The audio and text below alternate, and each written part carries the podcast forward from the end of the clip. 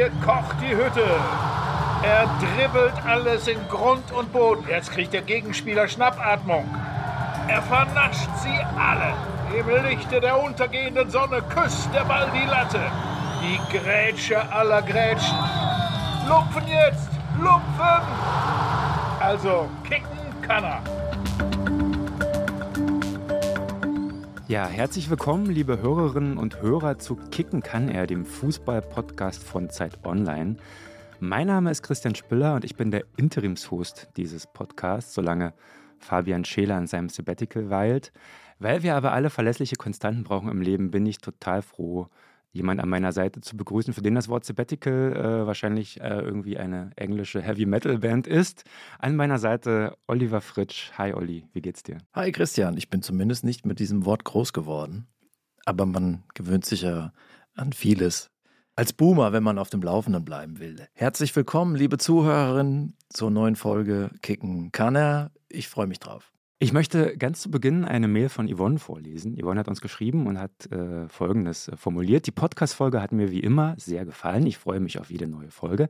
Allerdings fehlten mir in der letzten die fachlichen Auseinandersetzungen zwischen Fabian Scheler und Oliver Fritsch. In Klammern, auf ein Ranking der bestaussehendsten Fußballer könnte ich eher verzichten. Aber es ist sicher nicht leicht, die Lücke von Fabian Scheler zu schließen. Wem sagen Sie das, Yvonne? Weiter viel Erfolg mit dem Podcast. Ich glaube, wir haben da auch underperformed. Wir haben da welche vergessen. Wie konntet ihr nur, wurde mir zugerufen. Und jetzt sagst du? Ja, aber ähm, eigentlich möchte ich ja nicht diesen Fußball-Fach-Podcast mit Oberflächlichkeiten äh, verwässern. Deswegen sage ich nicht, wie viele Mails mit Vorschlägen wir bekommen haben über andere gut aussehende Fußballer. Ich sage nicht, dass ich zum Beispiel Michael Mario Balotelli und George Best gewünscht hätte. Ich sage auch nicht, dass ich Laura Freddy Jungberg gewünscht hätte. Das alles sage ich nicht, denn wir reden ja hier ernsthaft über Fußball. Zum Beispiel über Mr. X? Mr. X, die Rubrik äh, haben wir ursprünglich einmalig äh, vorgesehen für unseren Live-Podcast vor Publikum, vor, vor, einer rauschenden Menge von 17 begeisterten Zuhörern und äh, wir durften uns ähm, äh, Spielernamen zurufen. Uns zugeschaltet war per Remote und WhatsApp, also nicht in Berlin am Ort des Geschehens, ein Bundesliga-Scout der in Sekunden, Minutenschnelle seine Bewertungen abgegeben hat über diese Spieler und die mir zugeschickt. Mit ein paar Stichworten und einem Ranking von 0 bis 100. Und das kam so gut an in der Live-Schalte, dass wir das anschließend zu einem Mitmachformat entwickelt haben und zu einer äh, Rubrik in unserem Podcast. Also jedes Mal wird Mr. X äh, auf zwei äh, Wünsche eingehen, die uns geschrieben wurden oder zugerufen wurden. Äh, im, Regelfall ein aktueller Spieler und ein historischer Spieler. Und ich trage das hier vor, damit Sie, liebe Zuhörerinnen, etwas zu mitmachen haben, aber auch Ihre Sicht auf Ihren Lieblingsspieler oder einen anderen Spieler äh, mit einer Expertise abgleichen können. Mir geht das ja auch oft so, dass ich äh, Spieler beobachte und dann denke, ja, pff, so, ich bilde mir dann mein Urteil, aber dann bin ich gespannt, was er sagt, mhm. wenn ich ihn anrufe oder wenn ich ihm schreibe. Und das ist auch nicht immer deckungsgleich. Wer wird denn dieses Mal bewertet und wie? Giovanni Elber ist der Erste. Ich lese vor. Feste und platzierte Abschlüsse aus der Luft und am Boden direkt oder mit zwei Kontakten. Anführer war mit hohen, langen und flachen Bällen anspielbar. Kombinationsstark, hatte auf jeder seiner Stationen gute bis sehr gute Torquote.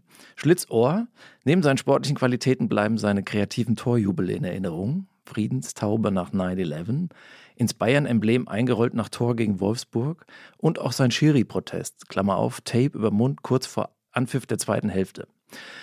Heute Botschafter des FC Bayern, Sympathieträger Ranking 87 für den Ex-Bayern-Spieler. Ja, Giovanna Elva, toller Typ, damals in der Ran- und Ranissimo-Ära, wie gemacht dafür, hat, glaube ich, die weißen Schuhe in der Bundesliga eingeführt. Dafür sollte er allerdings in, der, Fuß in der, Fußballhölle schmoren. Hast du mal weiße Fußballschuhe oder nicht schwarze? Ja, leider ja. Aber ich konnte zu dem Vorbild Elva nicht, nicht auflegen. Okay, okay. Der zweite Spieler wurde uns zugerufen auf der Straße. Nein, es wurde uns zugerufen, aber ich weiß nicht mehr von wem, um ehrlich zu sein. Darauf möchte ich aber auch eingehen, weil er wieder in der Bundesliga spielt. Julian Weigel. Passsicher, seltsamer Karriereverlauf bei BVB jedes Mal mit weniger Einsätzen. Im besten Alter in eine B-Liga abgegeben, in Klammer auf, geflohen? Fragezeichen. Dort erfolglos und von Roger Schmidt nicht gebraucht. Äh, Roger Schmidt übrigens nur mit Siegen gestartet. Gladbach auch nicht zu 100 Prozent überzeugt, denn Laie mit Kaufoption. Ein schwächerer Kimmich überschätzt und in fast allen relevanten Bereichen eines zentralen Mittelfeldspielers Durchschnitt. Ranking 68. Hui. Das wird einige ähm, Weigel-Ultras, die es da draußen ja zu geben scheint, enttäuschen.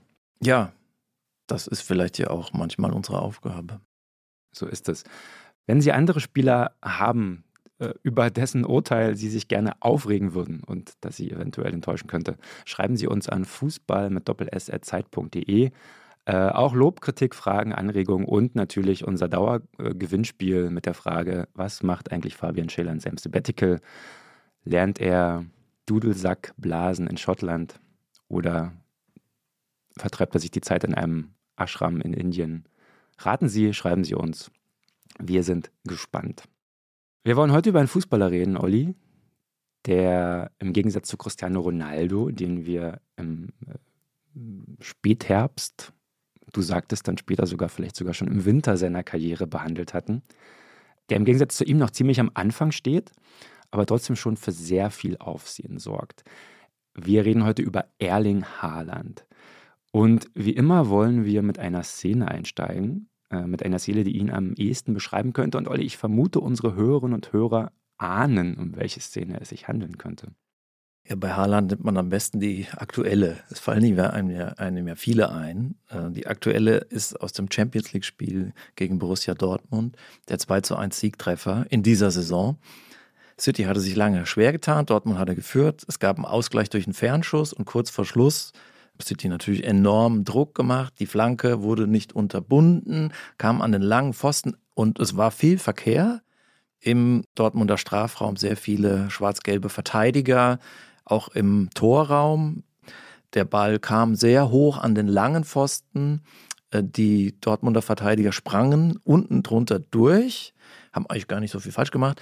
Und hinten äh, nahm Erling Haaland kurz Anlauf und in zwei Meter, gut zwei Meter Höhe, vielleicht so in Lattenhöhe oder sogar in manchen Einstellungen sah es so aus, als wäre er sogar drüber, machte er äh, den Siegtreffer und zwar mit dem Fuß.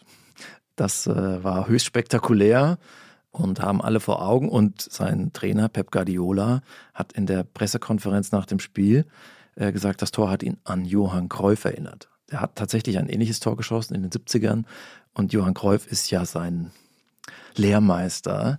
Das ist natürlich die, das ist der Ritterschlag. Ja? Also so möchte man mal gelobt werden, äh, dass man mit einem Tor Pep Guardiola an Johann Cruyff erinnert. Also da geht nichts drüber. Johann Cruyff muss ich mich selbst rügen, dass ich bei der letzten Goat-Diskussion in, in der Ronaldo-Ausgabe über Pelé und Maradona redet und Johann Cruyff vergessen habe. Das hat mich wirklich geärgert. Mhm. Das Tor ja, schon jetzt ikonisch, muss man sagen. Wobei ich mich natürlich frage, ob die Vorarbeit nicht mindestens genauso gut war wie der Abschluss. Das war eine Flanke mit dem Außenspann von Joao Cancelo. Ja. Also man, man kann ja so ein bisschen sa sagen, äh, so Flanken mit dem Außenriss, die haben immer so ein bisschen was, was äh, stehen so unter Angeberverdacht. Ne? So ein bisschen äh, sind so eine Marotte. Aber in diesem Fall, finde ich, hatte die Technik eine Funktion, weil ähm, die Flanke überraschender kam, ansatzloser. Ja? Der Ausholprozess wurde quasi abgekürzt und die Abwehr hatte in dem Moment nicht mit der Flanke gerechnet, auch nicht Emre Can, der dann so halbherzig sein Bein hob davor. Und es gibt nur einen, der damit gerechnet hatte, und das war Erling Haaland. Ähm, und die Flanke drehte sich so vom Torwart weg und fällt genau in den Raum zwischen Innen- und Außenverteidiger. Und wer ist in diesem Raum? Haaland, klar. Jetzt kann man natürlich die Frage stellen, ist es überhaupt eine gute Flanke, wenn jemand, wenn der Flankennehmer sein, sein Hüftgelenk quasi ausrenken muss, um an diese Flanke zu kommen?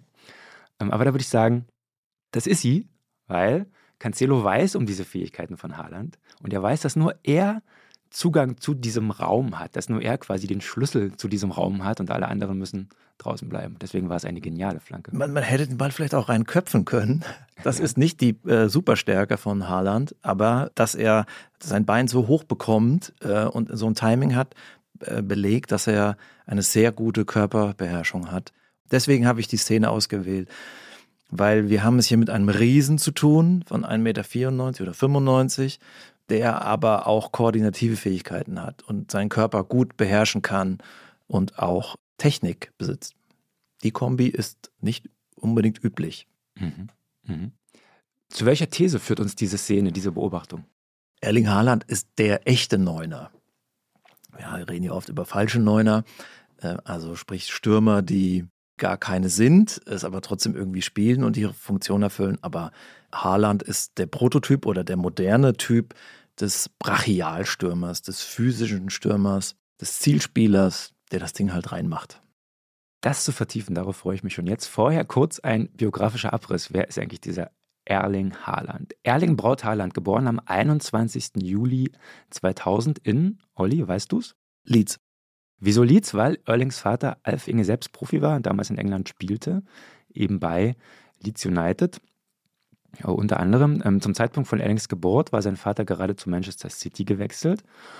Und das ist an sich eine spannende Geschichte, für die wir uns hier ganz kurz Zeit nehmen sollten, finde ich, weil sie quasi bis in die Gegenwart reicht und vielleicht auch erklärt, warum Erling Haaland wurde, wie er ist.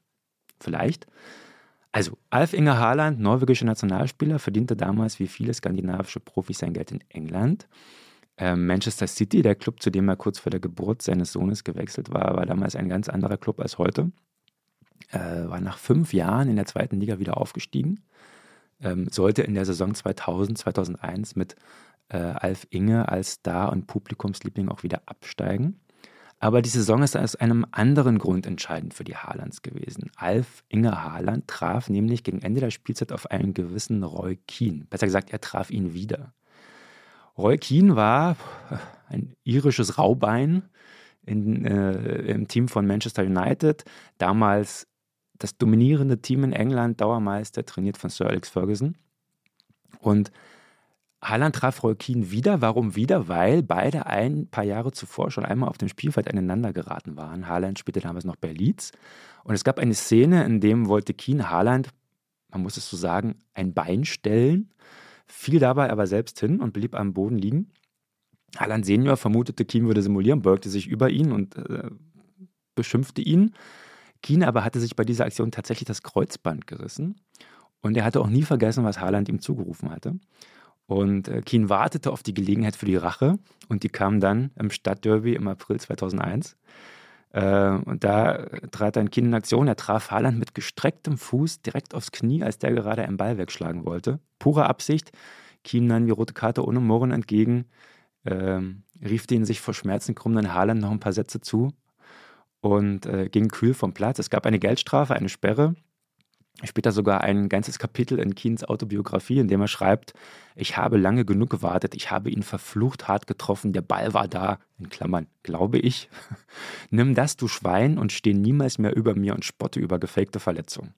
Das gab übrigens nochmal eine Geldstrafe, dann als das veröffentlicht wurde. Kurz darauf musste Haaland Senior seine Karriere beenden wegen einer Verletzung seines anderen Knies, aber man kann sagen, so richtig auf die Beine kam er nach diesem Foul nicht mehr. Und jetzt spielt eben Haalands Sohn Erling für Manchester City ähm, und der Ex-Club von Roy Keane, Manchester United, kann nur staunend zuschauen. Die nächste Rache, wenn man so will. Wow, was für eine Saga. Fußball, ey. Man darf verzeihen, aber man darf niemals vergessen. Tony Soprano oder Roy Keane. Ja, auf dem Niveau bewegt sich, bewegt sich das auf jeden Fall äh, zwischen den beiden. Zurück zu Erling Haaland. Als Erling Haaland drei Jahre alt war, zieht seine Familie dann zurück nach Norwegen, nach Brünne. Ich hoffe, ich spreche das richtig aus. Dort wächst Erling auf. Er ist ein Sporttalent, kein Wunder. Sein Vater war Profifußballer, das hatten wir schon. Seine Mutter Gri Marita war norwegische Meisterin im Siebenkampf. Angeblich hält Erling Haaland noch immer den Weltrekord der Fünfjährigen im Standweitsprung. 1,63 Meter. Haaland spielte für seinen Jugendclub Brünner FK, gab sein Profidebüt mit zarten 15 Jahren und galt früh als Ausnahmetalent. Er ging dann zum Molde FK, war übrigens noch ziemlich schmächtig damals, was ihm mutmaßlich half, seine Technik zu entwickeln, seine Schnelligkeit auszuspielen, um diesen skandinavischen Raubeinen zu entkommen, die sich da so tummeln in dieser Liga. Und dann, so rund um seine Volljährigkeit, wuchs er in zwei Jahren noch einmal um 17 Zentimeter. Das heißt, plötzlich war da dieser Riese, mit der Technik, die er sich vorher angeeignet hatte. Er ging zu Red Bull Salzburg, dann zu Borussia Dortmund, gab dort einen Einstand, wie es ihn noch nicht gab, eingewechselt beim Stand vom 1 zu 3 gegen den FC Augsburg im Laufe der zweiten Halbzeit, dann innerhalb von 20 Minuten drei Tore geschossen. Dortmund hat 5 zu 3 gewonnen. Das war der schnellste Hattrick bei einem Debüt in der Bundesliga. Im zweiten Spiel dann nochmal zwei Tore gemacht. Er wurde zum Spieler des Monats gewählt, obwohl er nur 59 Minuten gespielt hatte insgesamt in diesem Monat. Wahnsinnig viele äh, Torrekorde gebrochen. Er hält noch immer den Rekord für den besten Tore pro Minute Schnitt in der Bundesliga. Und mittlerweile trifft er für Manchester City. Wir werden darüber reden. Am Tag der Aufnahme dieses Podcasts lautete seine Torbilanz 147 Tore in 171 Spielen. Und mit dem Potenzial, das er hat, duelliert er sich mit Kylian Mbappé um den Titel des wertvollsten Spielers der Gegenwart.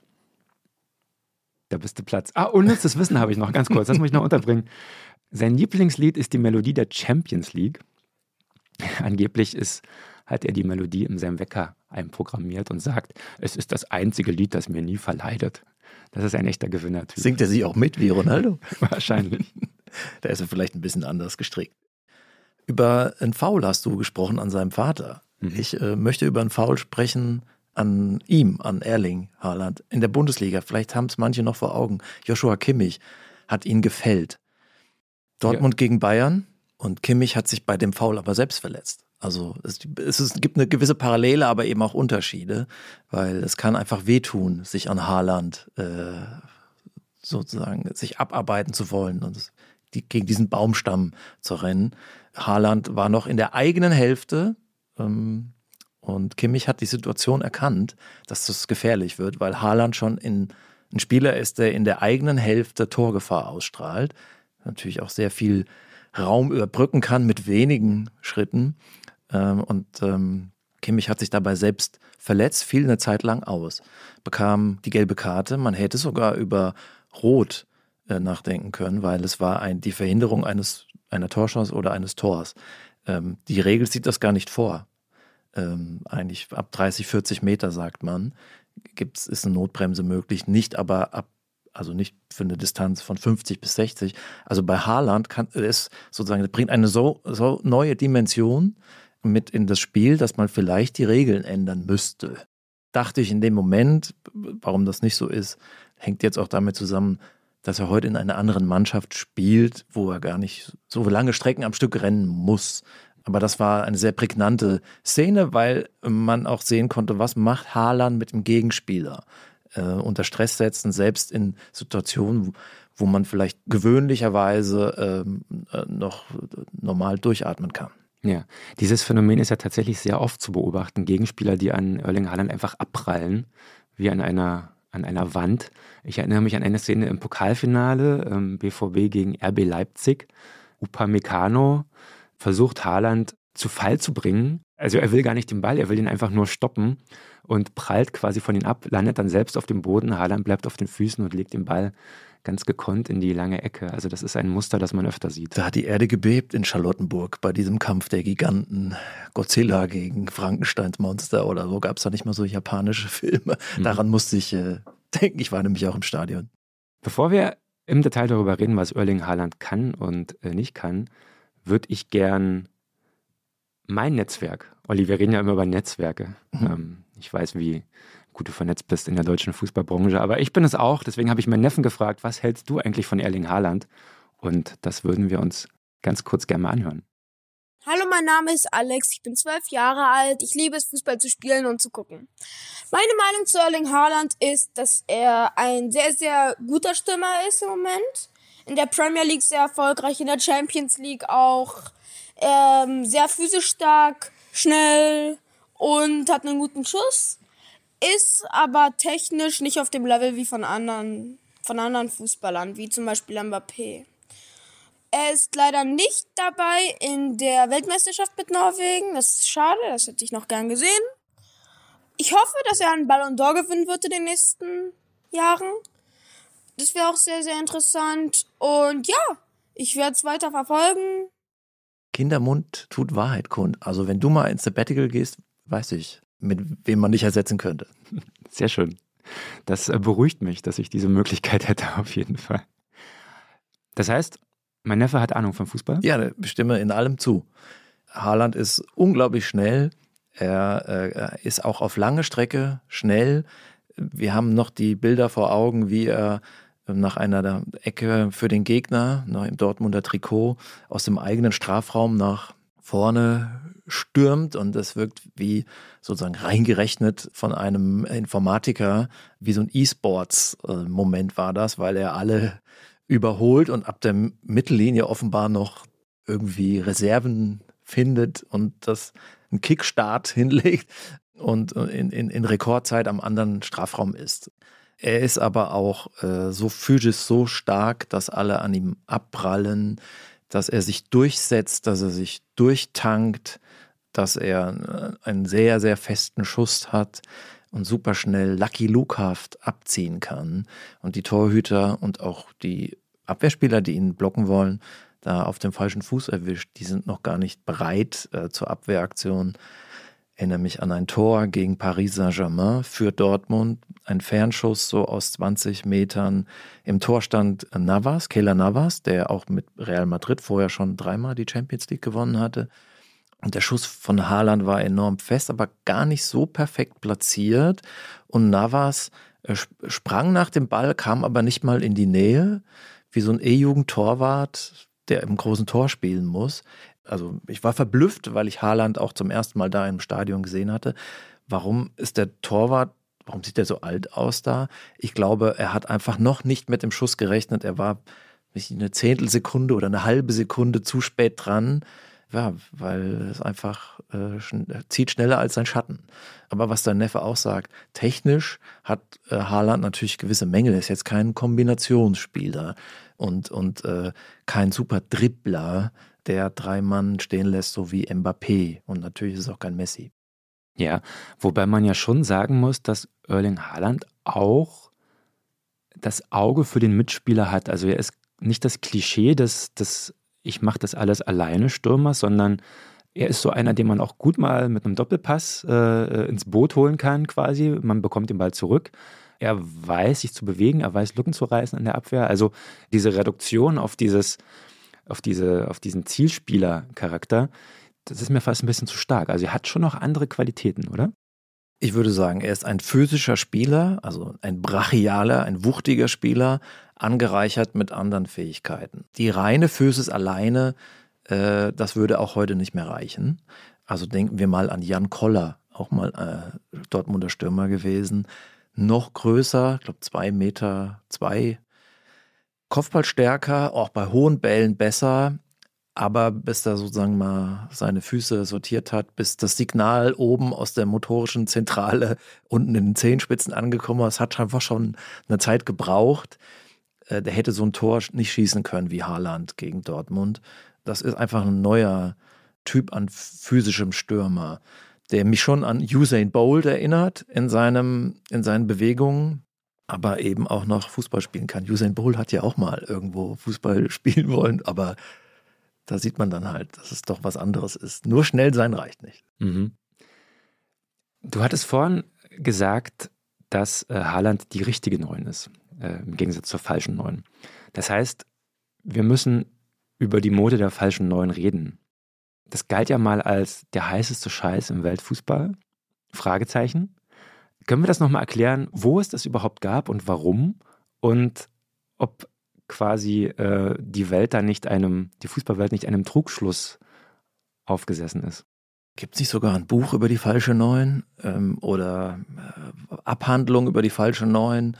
Äh, war sozusagen Sandor Hitekuti nicht, also der ungarische Vize-Weltmeister, nicht der heimliche Star äh, der WM 54 und auch dieses ungarischen Wunderteams. Also ein Pendelstürmer, hat man zu meiner Kindheit gesagt, der äh, sich mal ins Mittelfeld fallen lässt, äh, um dort einen Pass zu spielen für einen Stürmer, der dann nachrückt. Also es hat es alles schon mal gegeben. Äh, der Goldstandard war dann Lionel Messi bei Barcelona unter Pep Guardiola. Äh, der, der ihn ein Stück zurückgezogen hat und dann sozusagen nachstoßen ließ ins Zentrum. Ganz einfach auch, weil Slatan Ibrahimovic äh, in Barcelona damals aussortiert wurde. Vielleicht ja auch, weil er einfach ein zu großer Individualist ist und dann irgendwie ein Ensemble aus reinen Individualisten nicht mehr funktioniert. So wie PSG jetzt auch nicht noch Ronaldo holen könnte Das wäre dann irgendwann zu viel. Auch das kann ein Trainer dann nicht mehr handeln. Deswegen flog da Ibrahimovic raus, vielleicht weil er auch technisch nicht das, so die feinsten Füße hat. Und so hat das Messi erledigt. Aber trotzdem war Messi auch ein Zielspieler. Der hat halt die Tore anders gemacht. Er hat halt noch im Fünfer zweimal nass gemacht und den Torwart noch ins Leere laufen lassen.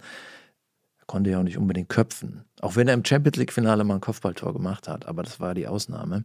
Also die, der, der technische Stürmer, der Kombinationsspieler, ähm, war mit Barcelona und mit Spanien, ja, in dieser Zeit von 2008 bis 2000, weiß nicht, 12, 14, 15, ähm, ähm, äh, führend, aber es lag vor allen Dingen natürlich auch an der spanischen Überlegenheit, die ja jetzt, die es ja jetzt so nicht mehr gibt. Damals war sozusagen der, die, der Mittelstürmer, der physische Mittelstürmer totgesagt zumindest hier so in Deutschland. Ich weiß gar nicht, ob das überall so in der Welt war, aber es war immer eine gute Alternative. Hm. Also auch Mario Gomez war zu seinen besten Zeiten ein Weltklasse-Stürmer. Aber es haben ja damals tatsächlich alle staunend nach Barcelona geschaut und so gedacht, wow, die spielen ohne echten Stürmer, ist das die Zukunft? Ja, dabei war das vielleicht gar keine visionäre oder fußballrevolutionäre Entscheidung von Pep, sondern einfach eine sehr pragmatische. Er ist ja Pragmatiker, das ist ja dieses Vorurteil über ihn, dass er ein Ästhet ist, aber er will einfach nur gewinnen. Und er hat eben dieses System ausgewählt, weil es sich für diese Spieler mit Lionel Messi eben perfekt geeignet hat. Das Problem, die anderen Mannschaften hatten eben Lionel Messi nicht, deswegen war es für sie vielleicht nicht geeignet. Aber dieser falsche Neun-Fetisch hat ja dann auch dazu geführt, höchstwahrscheinlich, dass wir gerade in Deutschland ein Mittelstürmerproblem haben, weil diese Spieler nicht mehr ausgebildet wurden. Oder da zu schnell und zu scharf? Ich kenne diese Hypothese, ich kann sie nicht widerlegen. Also es könnte was dran sein, dass es, äh, dass es eine Mode gab, die sich dann das sozusagen so ausgewirkt hat, dass wir vor allen Dingen jetzt Passspieler in großen Mengen ausgebildet haben. Wir, ich sag mal wir, ist ein falsches Wir, aber Fußball Deutschland. Es gibt natürlich auch gewisse Zufälle, ne? also dass, äh, dass mal ein Jahrgang dann irgendwie oder eine Generation dann vielleicht den Mittelstürmer nicht hat oder die Außenverteidiger oder den Sechser oder da nur gute äh, Talente ausbilden, keine sehr guten. Das das kommt halt auch mal vor. Mhm. So. Hinzu kommt natürlich, dass äh, mittlerweile im Clubfußball äh, ein anderer Fußball trendet und vorne ist, äh, als noch vor 10, 15 Jahren mit Barcelona, nämlich die Premier League mit ihrem physischen Fußball. Ich würde gern die ganz einfache Frage stellen, warum ist ein Stürmer so wichtig? Wahrscheinlich könntest du jetzt die einfachste aller Antworten zurückgeben, aber weil er Tore schießt am Ende. Wow, cool.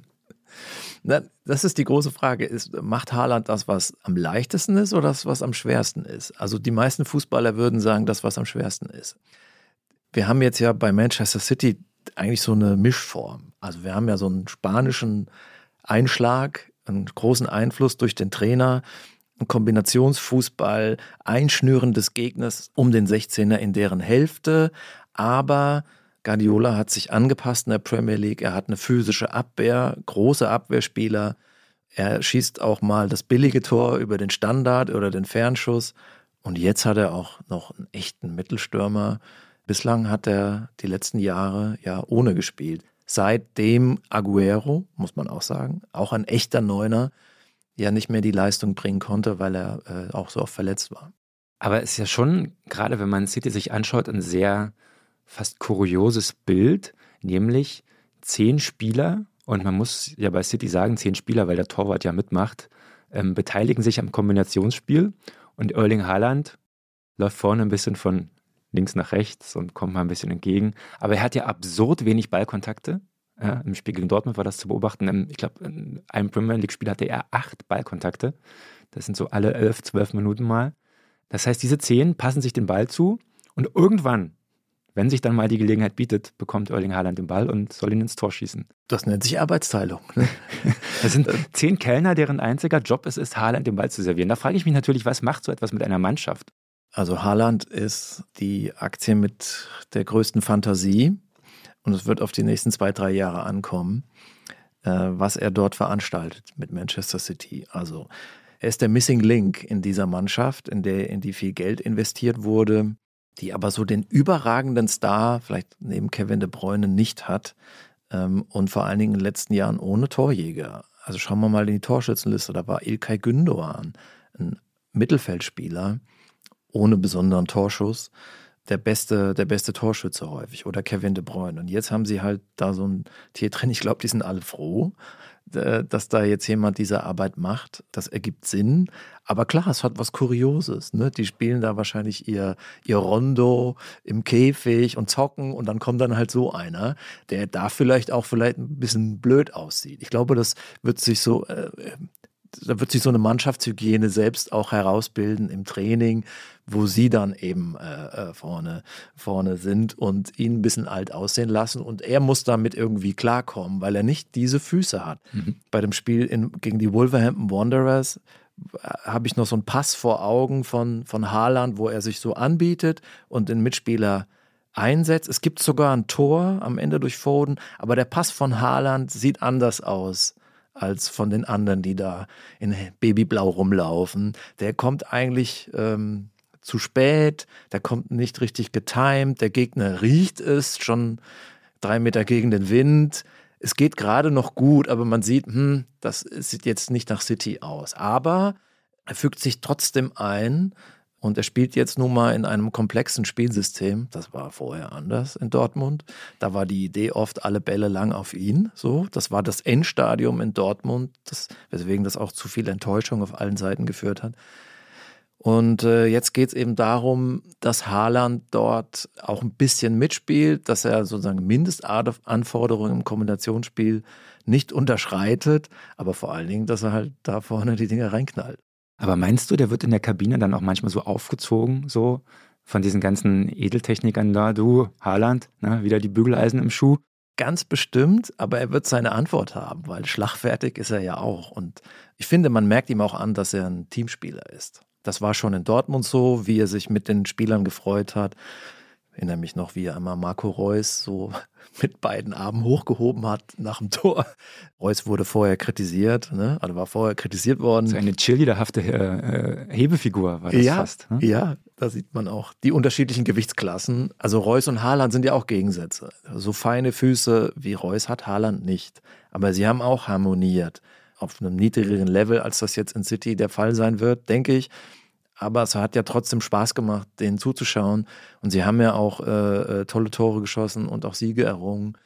Schade eigentlich, dass es dann nicht zu mehr gereicht hat. Vielleicht wäre dieses Jahr für Dortmund mit Haaland, hätten sie eine gute Chance. Würde man jetzt auf Dortmund als Meisterkandidat setzen.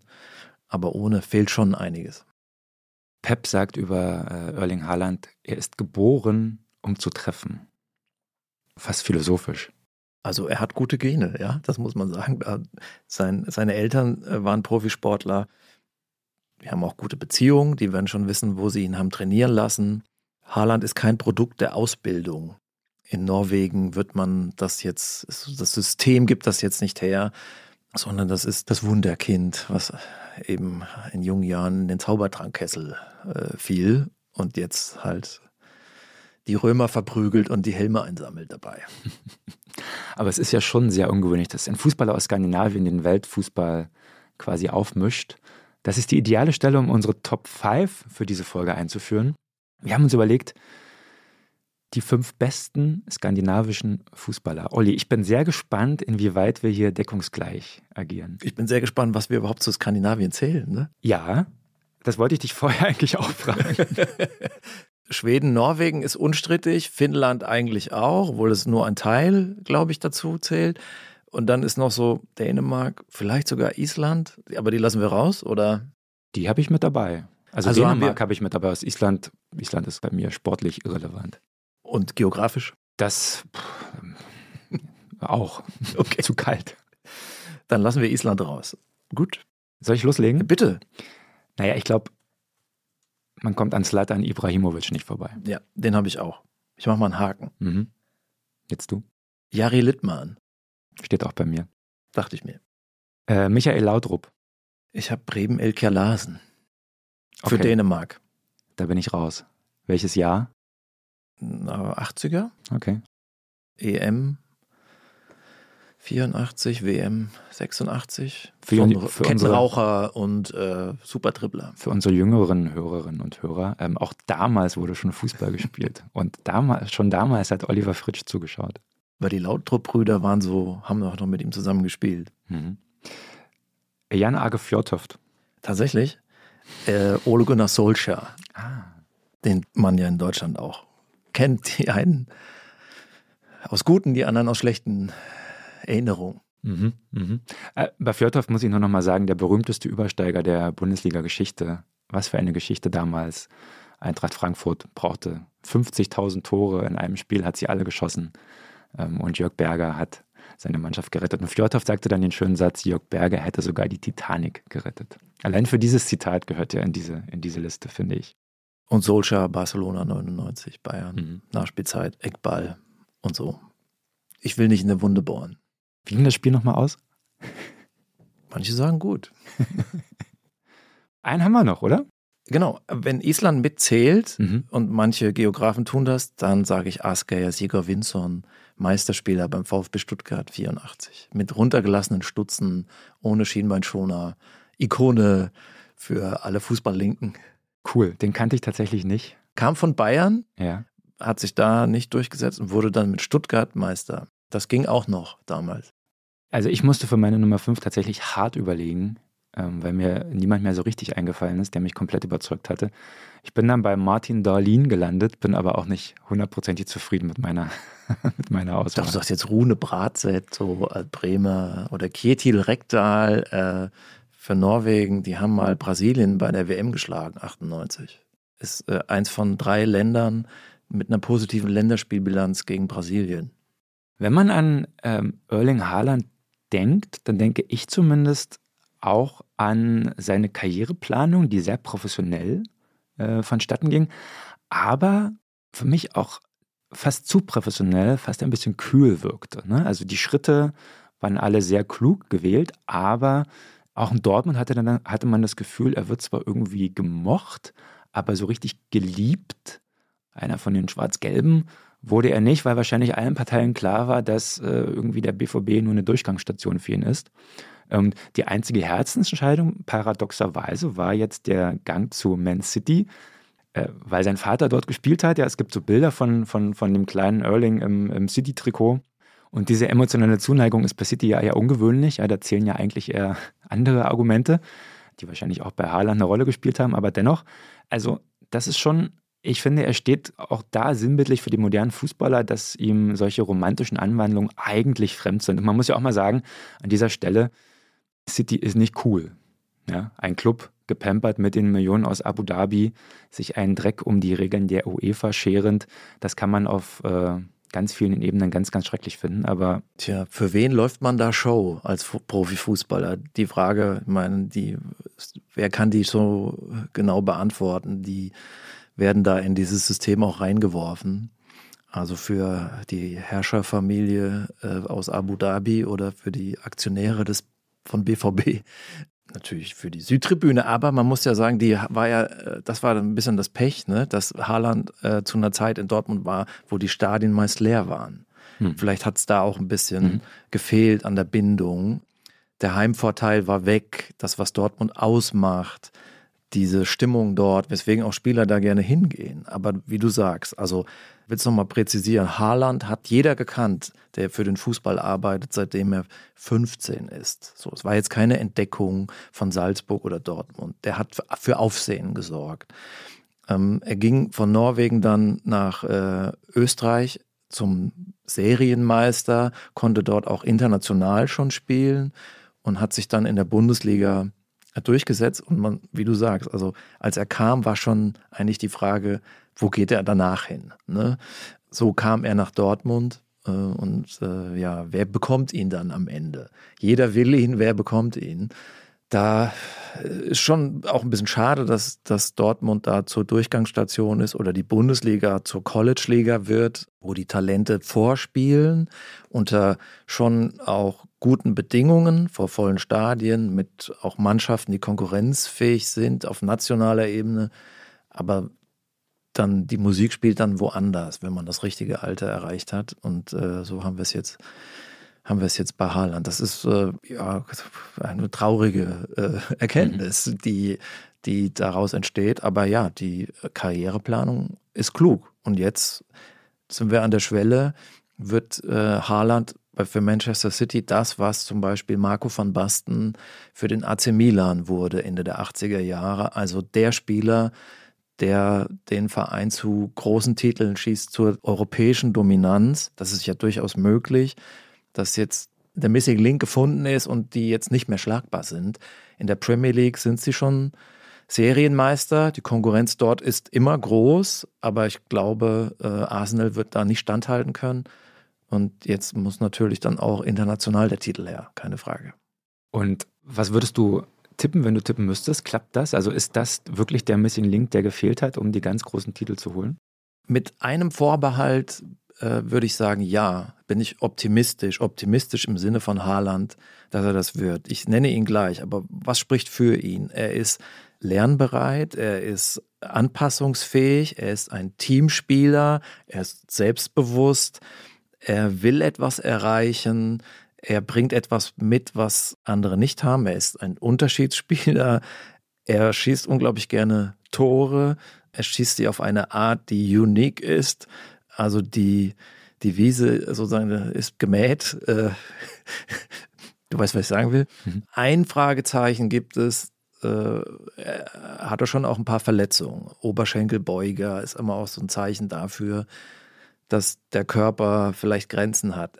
Ich will nicht unken und ich hoffe, ich, äh, das trifft nicht zu, aber er hat schon bei Dortmund ja auch einige Spiele verpasst. Ähm, und äh, ein Spieler, der von der Physis lebt, der ist natürlich auf seinen Körper angewiesen, das sind sie alle, aber er umso mehr. Das heißt, nach einer Verletzung braucht er immer etwas Anlauf, mehr Anlauf als ein technischer Spieler, um wieder auf sein Niveau zu kommen. Und wenn er da mal irgendwie einbüßt, kann das schon auch ein limitierender Faktor sein. Das ist aber schwer zu sagen. Aber ich will nochmal auf deinen äh, Neffen äh, zu sprechen kommen, der gesagt hat, äh, die WM findet ohne Haaland statt. Das ist natürlich schade, aber er hat dann auch Zeit zum äh, Pausieren, mhm. ne? Mhm. zum Erholen. Vielleicht wird das auch mal ausschlaggebend in einer langen Champions League-Saison, wo ja auch gerade englische Vereine oft am Ende ein bisschen die Kraft verlieren, weil sie so viele Spiele haben. Ja. Tatsächlich ist ähm, seine Verletztenliste schon relativ lang, äh, dafür, dass er noch relativ jung ist. Ich habe manchmal das Gefühl, wenn ich äh, Haaland betrachte, dass, das mag jetzt paradox klingen, aber dass sein Körper nicht für seinen Körper gemacht ist. Weißt du, also dass er quasi selbst ein Spiel spielt, was, was ihn selbst überfordert. Wenn man so einen 400 PS Motor in VW Käfer genau. einbaut, also dann fährt er zwar sau schnell, aber was ist dann mit den Stoßdämpfern und den Bremsen, ne? Das kann, äh, kann schief gehen. Aber tatsächlich ist diese Wucht, mit der er spielt, ja auch, finde ich zumindest, auf einer anderen Ebene interessant. Und zwar, angenommen, Haaland wird zum Vorbild. Ja? Mhm. Also, wir haben die falschen Neuen hinter uns gelassen und alle wollen jetzt wie Haaland sein. Ähm, alle wollen so wuchtig sein, wie es geht, wollen so scharf schießen, wie es geht. Was macht das eigentlich mit dem Spiel? Geht da nicht auch ein Hauch Ästhetik verloren? Also, wird Fußball zu Rugby?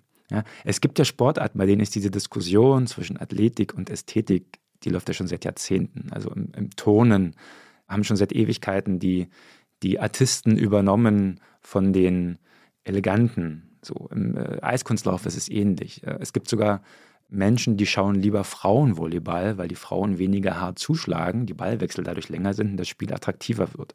Also was glaubst du, ich würde die Haltung einnehmen, dass, wenn es um Schönheit geht, ja, dass das gar keine so gute Entwicklung ist, die in Erling Haaland gerade ihren Zwischenstand erreicht.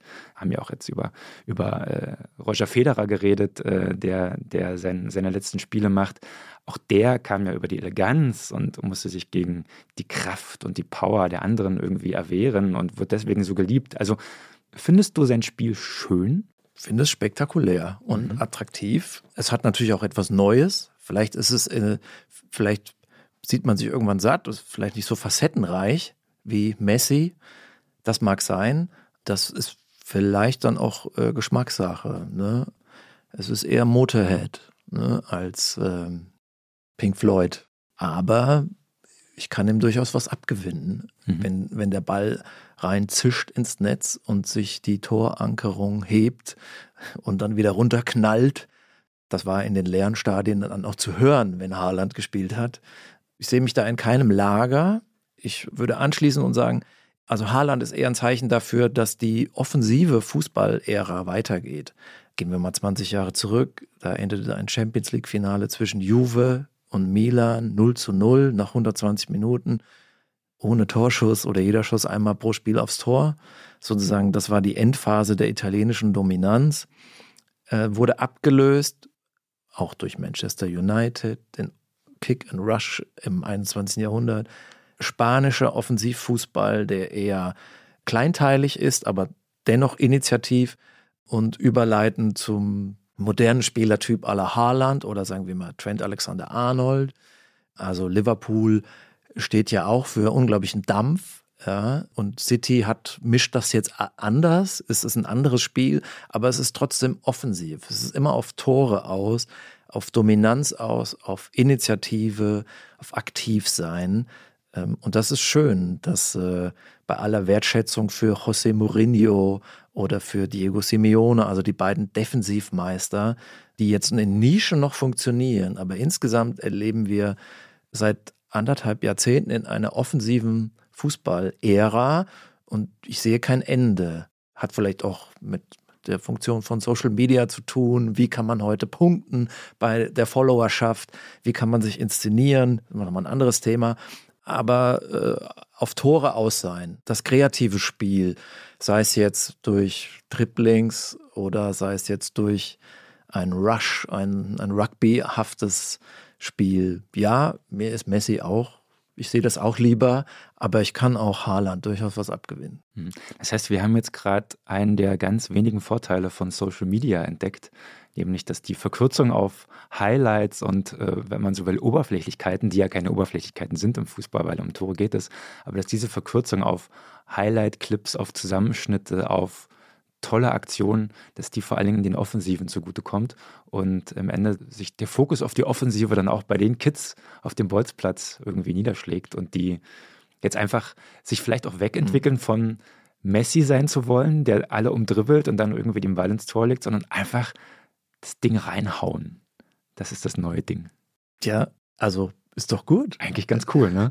Na, du kannst heute Fußballern nicht mehr so ohne weiteres sagen, wir stellen das jetzt hinten rein. So wie Mourinho Erfolg hatte, irgendwie so 30 Meter vorm Tor machen wir ja die Kette und da wird jetzt verteidigt, was das Zeug hergibt und dann greifen wir zweimal pro Halbzeit an und dann muss halt ein Tor raus. So gewinnen wir dann 1-0 oder 2-0. Das ist heute schwierig. Also das geht natürlich bei so einem Verein wie Atletico Madrid. Das ist die DNA dieses Vereins, das Seeräuberhafte, ja. Aber so deswegen scheitert Mourinho bei Manchester United. Es ist schon noch immer ein guter Trainer, aber das, die lassen das nicht so mit sich machen. Das äh, ist heute ein anderer, anderer Purpose, mhm. wie sagt man heute, ne? Für, ähm, für Fußballer. Du kannst ja Fremdworte. Das ist so Business-Deutsch, ne? Der, der, der höhere Zweck äh, seines Schaffens. Ne? Aber ist, stimmt doch. Bevor wir zum nächsten Fremdwort kommen, nämlich der Powercard, würde ich gerne noch mal ganz kurz einen Dreher zurück machen, falls sich die Zeit noch erlaubt. Die tut's. Und zwar, wenn wir über die Rolle von Haaland bei Manchester City reden, müssen wir vielleicht auch über Mentalität reden. Ähm, ich finde, Mentalitätsdebatten äh, immer ein bisschen überschätzt und gelten als Ausrede für vieles. Aber was ja schon auffiel bei City in den vergangenen Jahren, dass man das Gefühl hatte bei großen Spielen, dass sie sich in ihrem schlechten Tag, den sie haben und der dann oft genügt, um sie rauszukillen, ergeben, dass es da keinen gibt, der ähm, mal auf den Tisch haut, äh, sinnbildlich, und sagt, los, wir wollen das noch gewinnen, wir sind eigentlich die bessere Mannschaft. Tut es so. Glaubst du, dass Erling Haaland, der ja schon, wenn man ihn beobachtet während des Spiels, wenn man ihn auch in Dortmund beobachtet hat, da ging der Kopf öfter mal nach unten. Er hat schon sehr offensiv signalisiert, dass er unzufrieden ist mit dem, was seine Mannschaft da so spielt. Glaubst du, dass das auch ein Faktor ist, der City nach vorne bringen könnte? Ich glaube schon, dass er was mit der Mannschaft macht und sie nochmal stärkt in ihrem Tun, ihre Gewissheit, ihr Selbstvertrauen, ihre Überzeugung stärkt. Klar, die müssen sich jetzt noch ein bisschen finden, äh, aber ich finde, man sieht auch schon, dass Haaland nicht mehr so irgendwie auch ein bisschen sinnlose Läufe macht, wie das in Dortmund noch zu beobachten war, irgendwo hin Richtung Eckfahne, sondern es ist jetzt schon besser eingebunden. Es ist auch, glaube ich, effektiver. Er läuft auch gar nicht so viel, auch ressourcenschonend was du sagst, äh, stimmt. City kommt über den, ist sozusagen eine Standardqualität. Die unterschreiten ein gewisses Niveau nie.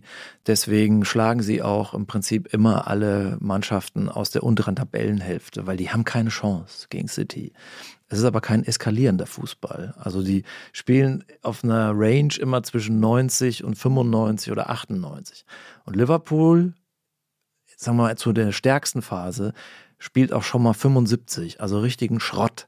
Aber sie schaffen 105, der Punch, mhm. der, das Schwergewichtsboxen. Und dann schießen die gegen, gegen City aus 30 Metern, zieht der ab, Milner, und das Ding fliegt um den Winkel. Und das ist doch ein spektakuläres Duell. Wenn City gegen Liverpool spielt, hat man immer den Eindruck, City ist total dominierend, kontrolliert das Spiel. Aber wehe, ein Schlag sitzt von Liverpool, dann liegt's am Boden. Das ist Schwergewichtsboxen und das ist im Fußball auf diesem Level nicht anders. Mhm. Also Erling Haaland als eskalierendes Moment für Manchester City als menschlicher Hau den Lukas und ganz oben klingelt. Also möchte ich keine äh, einstecken, auch wenn, auch wenn er Handschuhe trägt. Mhm. Bevor wir zur Powercard für Erling Haaland kommen, haben wir noch eine Stimme aus seiner Heimat Oslo. Ajlan Farschian Sportredakteur bei Verdens Gang, einer norwegischen Tageszeitung, hat uns eine Sprachnachricht geschickt, wie gebeten, und uns äh, eingeordnet, wie Erling Haaland in seiner Heimat gesehen wird. Erling Braut Haaland er helt unik som fotballspiller. Det er nesten ikke spillere som han der ute, som er så store, så raske, så gode til å avslutte. Alltid på rett sted til, til rett tid. Han har en helt unik evne til å til å skåre mål. Also großes Lob und großer Stolz für Erling Braut Haaland.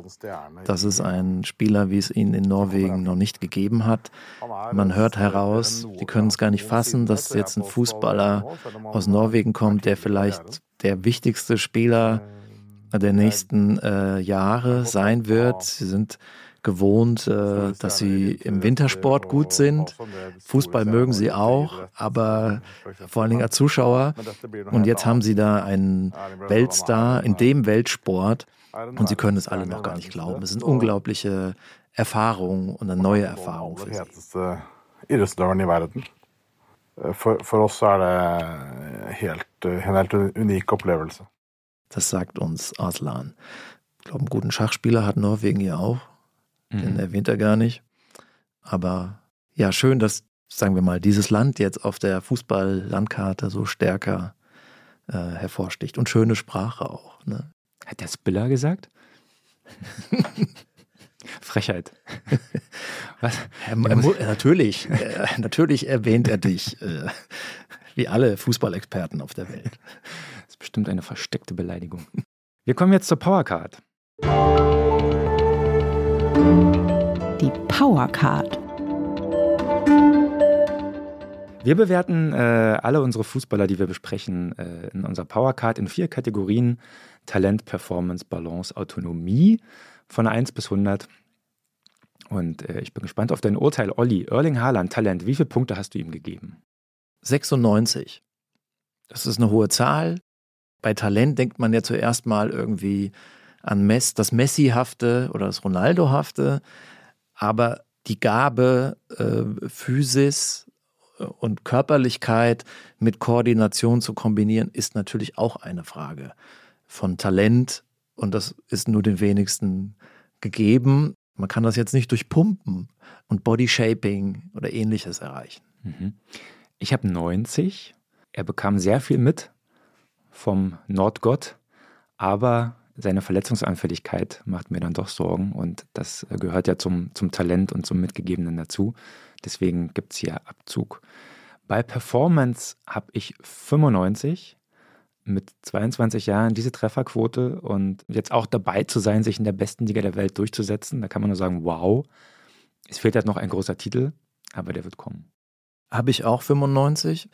Man kann auch über 100 nachdenken, aber das muss sich ja erst noch beweisen. Also wir haben ja in den bisherigen Folgen meistens über Spieler gesprochen, die die Karriere schon so gut wie hinter sich haben oder wo wir schon einfach besser beurteilen konnten, was sie aus sich gemacht haben.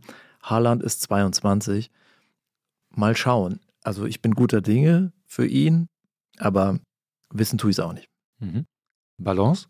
92. Er ist auch ein guter Verteidiger und er hat auch Lust auf die Balljagd. Bei City ist das gar nicht so gefragt, aber in Dortmund hat man das schon gesehen, auch in Salzburg. Aber Köpfen ist für seine Größe, also der Kopfball ist nicht so ausgeprägt.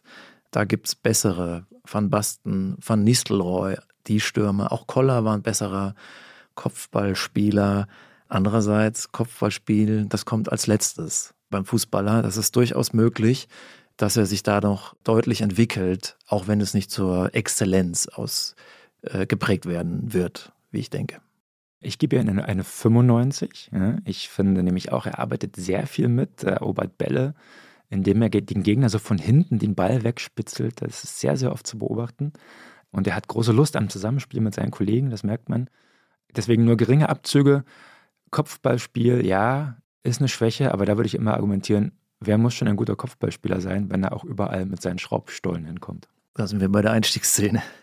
Dann letzte Kategorie, Autonomie. Wie sehr abhängig ist er von seinem Teamkollegen? Da habe ich eine 85, für mich der größte Abzug, weil er doch sehr angewiesen ist auf die Zuarbeit der Kollegen. Da habe ich 99, sieh an. Ich denke, dass er, dass er Mannschaften pusht. Natürlich ist er angewiesen auf Vorarbeiten, er kann sie aber auf verschiedene Arten verwerten. Also wir haben die Dortmunder oder Salzburger Schule, sage ich mal, auch aus Kontern. Da ist er besonders stark. Jetzt spielt er in einer Kombinationsmannschaft, einer sehr harmonischen Mannschaft, wo er jetzt noch hinzustößt. Da sieht man, dass, äh, dass er auch die noch verstärken kann und die jetzt noch anders auftreten und denke mal, dass das in der Champions League dann auch zu sehen sein wird. Kann mich natürlich täuschen. Das führt uns zu folgender Gesamtzahl, wenn ich richtig gerechnet habe, 91,25 für mich. 95,5. Wow. Das war die Powercard für Erling Haaland. Die Powercard. Damit sind wir fast am Ende unseres Podcastes. Ähm, ich würde aber gerne noch die obligatorische Frage stellen, Oliver. Wer Erling Haaland mag, der mag auch Obelix. Erklärt sich von selbst. Oder Odin, eine nordische Gottheit. Wenn man sich die Fjorde in Norwegen anschaut, denkt man doch auch, da muss Erling Haaland im Spiel gewesen sein. Vielleicht hat er der Torschusstraining gemacht und hat die so zackig geschossen. Toll. Ich bin tatsächlich ähnlich unterwegs, äh, auch wenn ein bisschen profaner. Äh, wer Erling Haaland mag, mag einfach Kettensägen. Es gibt ein ganz tolles Instagram-Foto von ihm, wie er in einem in einer spielfreien Zeit mit einer Kettensäge in einem Flusslauf steht und ganz, ganz großen Spaß zu haben scheint. Ich glaube, das ist einfach so ein Typ, der während andere vor Ibiza auf der Yacht dahin plätschern, zum Entspannen fällt dir einfach mal ein Baum. Gibt auch ein schönes Bild auf Instagram von ihm, oberkörperfrei auf einem Traktor. Ja, genau. Das ist so ein richtiger Landbursche, ja. Ich finde, da, da riecht man die frische Luft, wenn man durch sein Instagram-Profil scrollt. Das ist schön. Das macht mir sehr große Freude. Und er hat eine große Vorliebe für bunte Hemden, für Schlafanzug-ähnliche äh, Hemdmode. Das, ähm, ja, da müssen wir nochmal drüber reden, glaube ich. Aber so ist er, der Erling.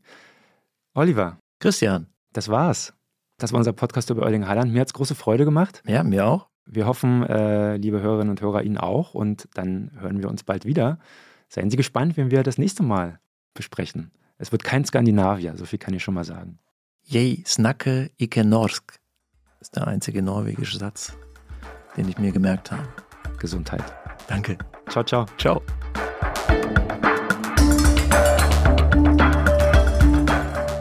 Kicken kann er. Ist ein Podcast von Zeit Online, produziert von Pool Artists.